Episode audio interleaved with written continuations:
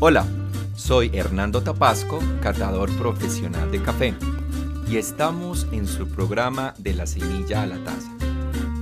Dios me ha llevado por los cafetales de la vida y en este caminar he conocido personas, historias, técnicas, saberes, muchos saberes tradicionales que se combinan en una mezcla perfecta de pasión, arte y ciencia. Todo esto para hacer posible una taza de café. Acompáñenme en esta aventura, porque cada café tiene una historia por contar. Bienvenidos.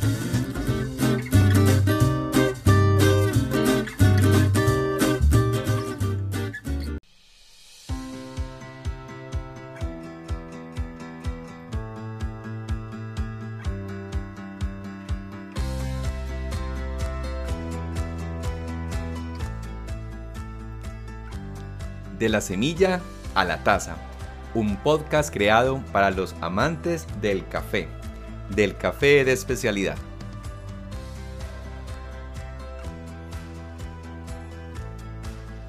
Y les damos la más calurosa bienvenida a todos los entusiastas del café, todos los que seguimos la cultura cafetera, desde las manos laboriosas de nuestros productores, pasando por nuestros queridos procesadores, quienes realizan las buenas prácticas para llegar a un producto de excelente calidad. A los tostadores, quienes se esfuerzan por desarrollar esa complejidad aromática y de sabor. Y por supuesto a los baristas, quienes hacen posible que la expresión del perfil de taza esté a manos de nuestros amigos consumidores.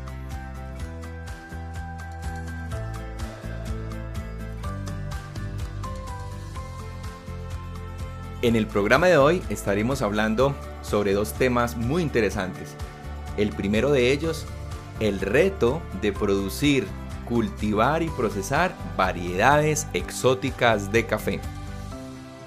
Aquí estaremos haciendo una comparación sobre las variedades tradicionales, las variedades resistentes y las variedades exóticas.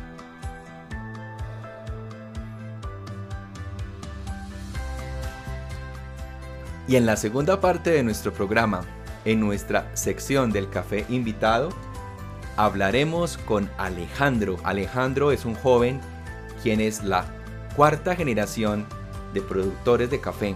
Él nos estará contando su relación de la catación con el perfil de taza y la aventura de ser emprendedor, turismo y café.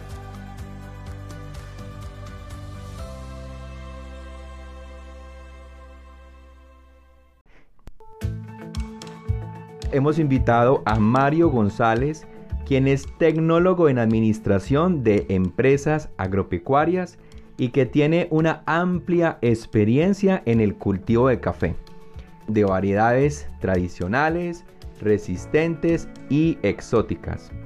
Mario, bienvenido a nuestro programa. Hernando, muchas gracias por la invitación y es un placer para mí poderlos acompañar en su programa. Cuéntanos un poco de dónde viene ese gusto por el café. Mi gusto por el café proviene de herencia familiar. Yo vengo de una familia cafetera. Toda la vida en medio del café. Casi que nací en una finca cafetera. Y mi padre y mi madre siempre vivieron del café. Y afortunadamente por eso vivo y amo el café. Y me imagino que en este trasegar de la caficultura has tenido la oportunidad de conocer lo bueno, lo malo y lo bonito de cultivar variedades exóticas. Y a propósito, me surge una inquietud, Mario. ¿Con cuántas variedades de café has tenido la oportunidad de trabajar? Bueno, a través de estos años eh, he podido trabajar con más o menos 20 variedades entre resistentes, tradicionales y exóticas. Una de las variedades quizás más mencionada es la variedad geisha. ¿Cómo fue esa primera experiencia de trabajar, de cultivar y procesar esta variedad? Primero que todo un reto muy grande porque veníamos de trabajar pues variedades eh, resistentes convencionales y digamos que entrar en esta, en esta rama fue un poco complejo, difícil, de muchos retos, porque cuando empezamos a trabajarlas no se conocía mucho sobre ellas, no había mucha literatura, no había mucho conocimiento, entonces aprendimos mucho fue con la experimentación y desde el hacer y el error, que fueron muchos, pero que a la vez nos enseñaron a crecer mucho y aprender de estas variedades para hoy hacer lo que hacemos. ¿Y qué tal si mencionamos, Mario, algunas de esas diferencias? Por ejemplo, ¿qué implica cultivar eh, una variedad castillo versus cultivar una variedad como el geisha? Son muchas las diferencias realmente porque cuando hablamos de un castillo estamos hablando de una variedad resistente, de porte bajo, donde son altas densidades de siembra, donde sus producciones son mucho mayores, donde nosotros digamos que tenemos unas condiciones mucho más adecuadas porque pues fue una variedad diseñada para nuestro medio, mientras que el geisha primero es de porte alto, entonces sus densidades de siembra son mucho más amplias, pasamos de 7500, 10000 árboles por hectárea a 2500 o menos incluso y empezar a conocer la variedad. Es una variedad que se comporta muy bien en la altura, por encima de los 1600, 1700 empieza a comportarse muy bien, con unas buenas regulaciones de sombrío, con un muy buen manejo agronómico, de plan de nutrición, de manejo de suelos, de podas. Entonces fue muy, digamos, un impacto grande para mí que venía de una caficultura muy, muy colombiana, muy normal, a esta donde me encontré con muchos retos y el problema de esos retos fue que muchos tuvieron que aprenderse a través de la práctica y el error porque no había mucha información en su momento. Y si tuvieras la oportunidad, Mario, de recomendarle estas variedades a los productores, ¿cuáles serían esas características de clima, de suelo, en donde valdría la pena cultivar estas variedades? Primero que todo, son variedades de altura donde se comportan muy bien. No significa que no la podamos sembrar por debajo de los 1600, pero tenemos unos retos muy grandes adicionales que muchas veces en los costos de producción no se van a ver reflejados. Pero siempre por encima de los 1600 tienen muy buen comportamiento. Le gustan los suelos francos, sueltos, porque tienen muchos problemas radiculares, de anclajes, raíces muy superficiales.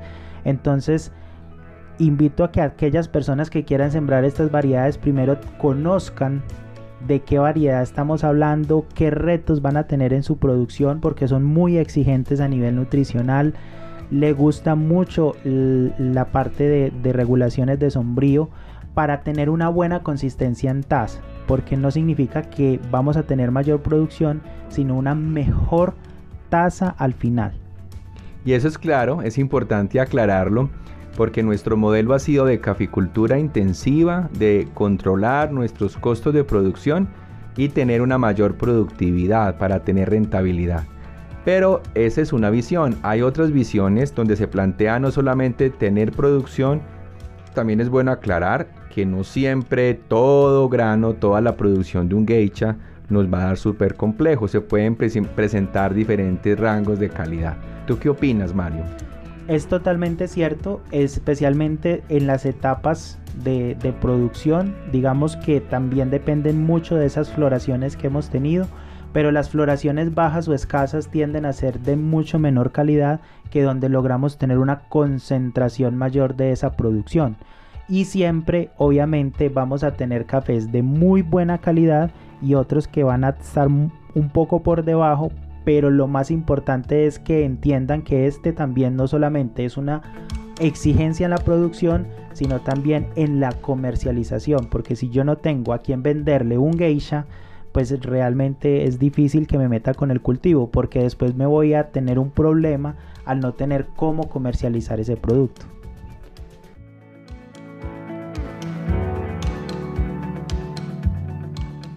Has tenido la oportunidad de trabajar con cerca de 20 variedades. ¿Existe alguna variedad que para ti haya sido difícil de cultivar y de procesar? Sí, eh, hay muchas variedades que, que, digamos que uno a lo largo empieza a veces hasta a descartarlas por muchos problemas y dificultades que tienen. Entre ellas para mí el moca ha sido un cultivo difícil, complejo, no solamente en la producción, no solamente en el procesamiento, sino también incluso en la parte comercial, la trilla y toda esa parte es, compleja. Es un muy buen café, digámoslo, para yo tomármelo como en, en la taza, pero a nivel de cultivo es un cultivo bastante exigente, le da de todo, entonces es bien complejo su manejo.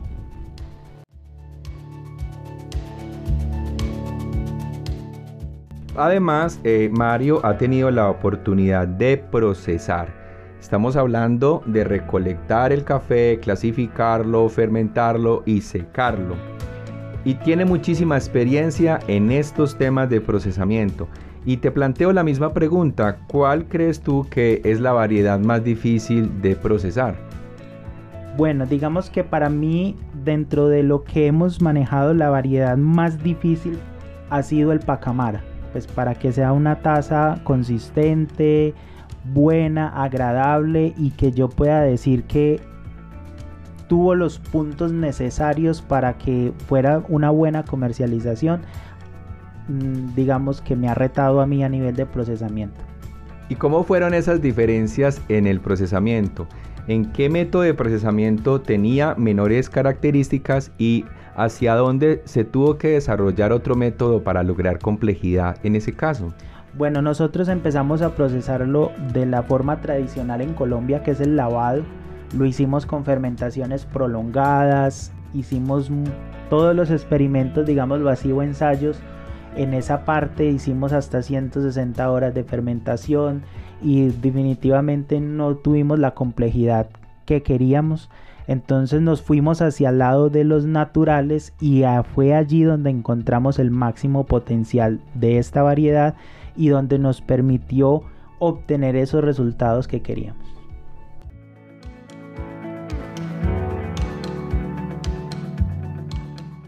Le propongo Mario un juego. Este juego es muy sencillo.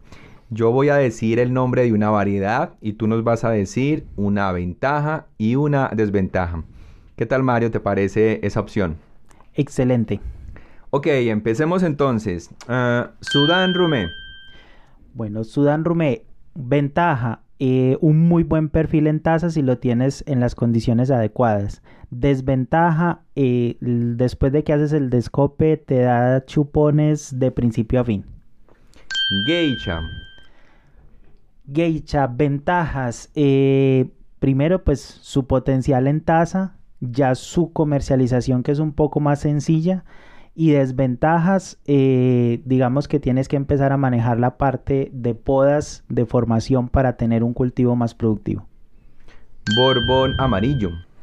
Borbón amarillo, problemas de anclaje, en parte de desventajas, en ventajas dentro de la línea de los borbones es el más productivo. Borbón Pointú o mejor conocido como laurina. Bueno, ventajas eh, que es un café bajo en cafeína de forma natural. Desventajas que le da de todo. Borbón Tequisic. Borbón Tequisic. Ventajas, muy buen perfil en taza, muy buena productividad. Desventajas, también un problema de anclaje, especialmente en las zonas de alto, de alto porcentaje de, vientos. Variedad Tavi. Tavi, eh, ventajas, que es resistente, bueno en tasa, desventajas, a veces el tema de comercialización. Moca. Moca, desventajas todas, especialmente en la parte agronómica, le da de todo y pues también la parte de trilla. Ventajas, un muy buen perfil en taza, un café muy rico para tomar. Caturro. Caturro, un café espectacular, muy bueno, de muy buena producción, de muy buena taza, pero el principal, la principal desventaja, su problema con roya. Variedad Castillo. Castillo, ventajas, resistente, buen perfil en taza dependiendo su procesamiento y desventaja mucho de parte del tema de comercialización.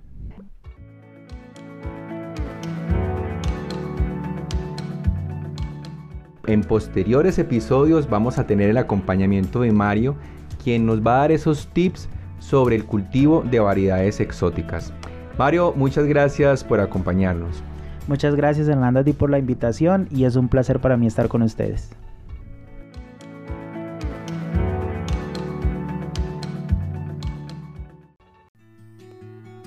Y ha llegado el momento para nuestro café invitado. Un espacio para conocer información sobre las familias que producen nuestro café, cultivo y detalles sobre su procesamiento.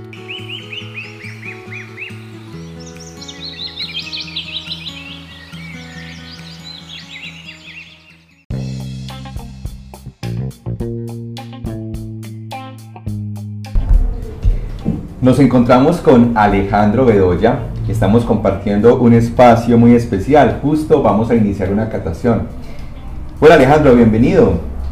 Hola Hernando, muchas gracias por tu invitación y por este espacio. Bueno, y antes de prepararnos para la catación que vamos a tener esta mañana, pues queremos aprovechar este espacio para conocer un poco de tu proyecto. Cuéntanos entonces dónde está la finca Buenos Aires y ¿Cuál ha sido esa historia familiar, ese legado de la familia con tu café? Bueno, Hernando, eh, la finca de nosotros está ubicada a 20 minutos del centro de Pereira. Estamos ubicados en Combia Alta, en una vereda que se llama Alto Erazo.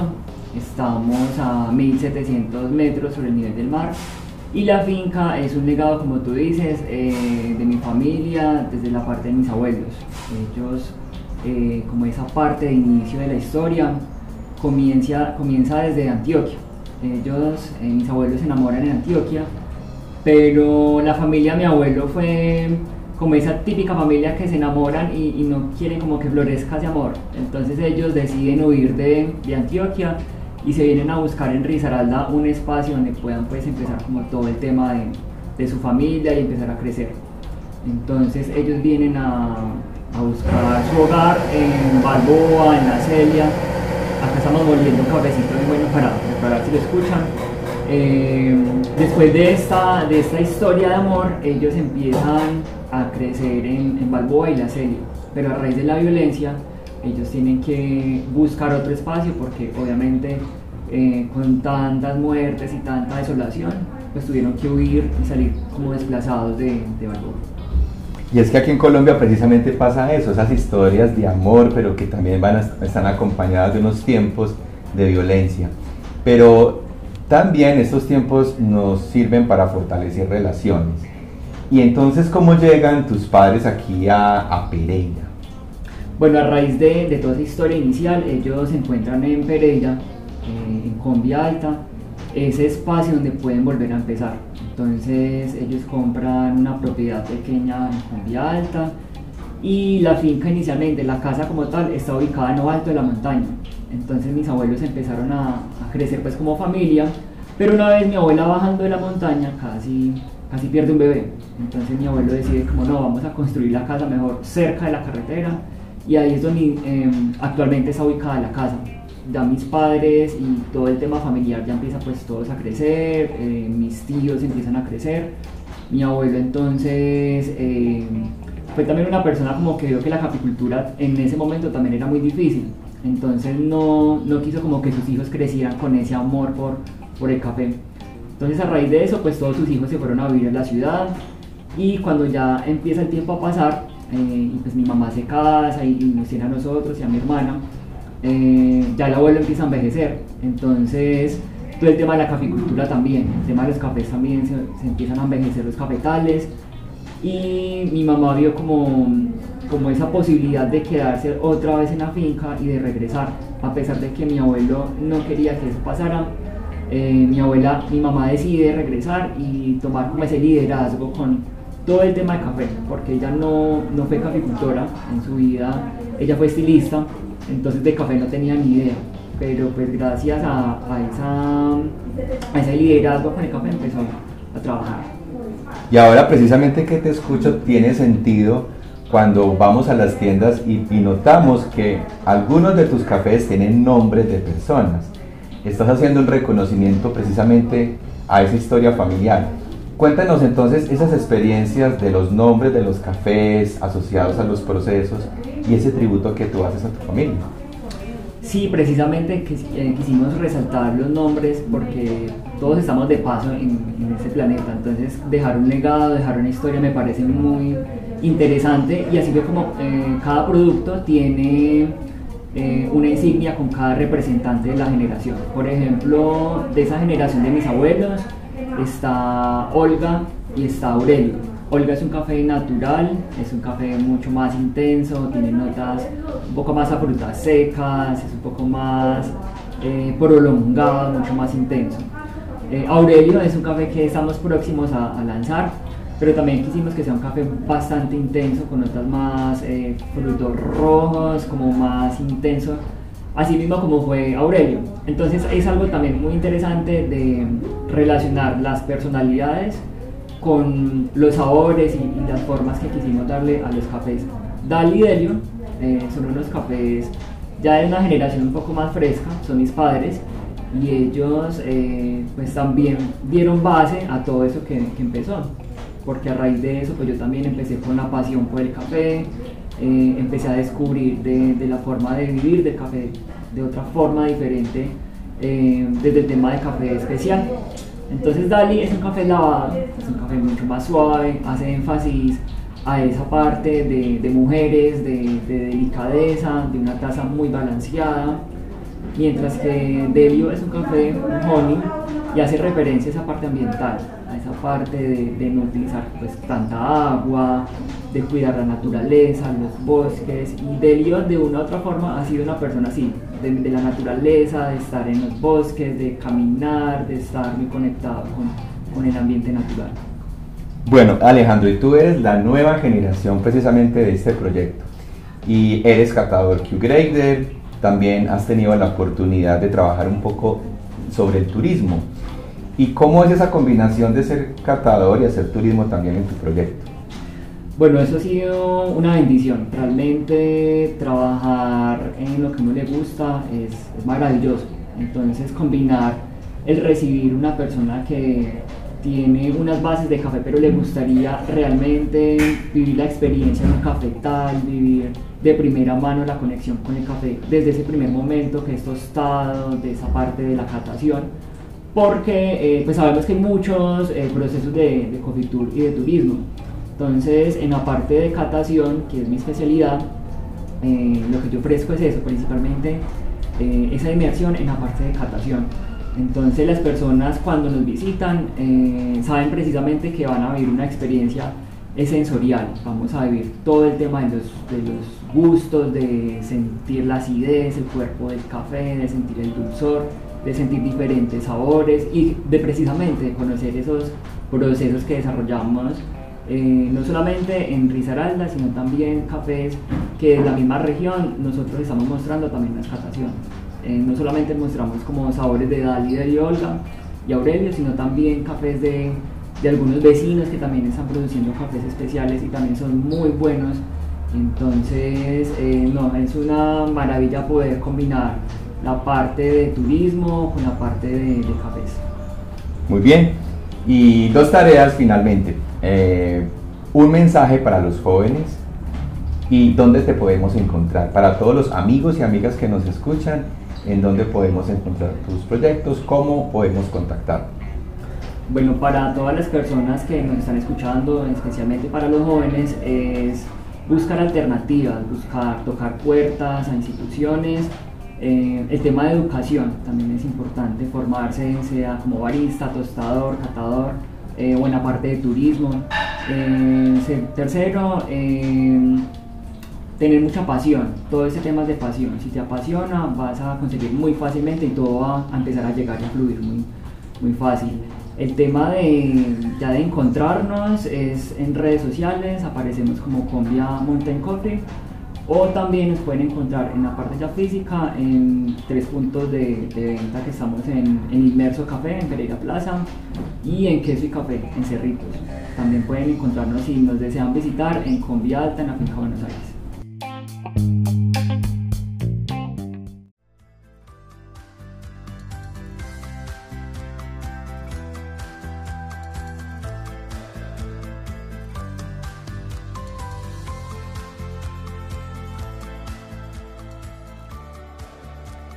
Bien amigos, de esta manera hemos llegado al final de nuestro episodio, donde hemos hablado sobre las variedades de café, especialmente el reto de cultivar variedades exóticas en comparación con las variedades resistentes y las variedades tradicionales.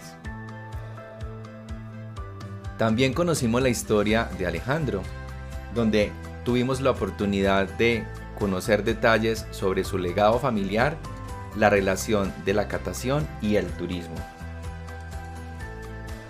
Nuevamente, muchas gracias por escucharnos y nos vemos en nuestro próximo episodio.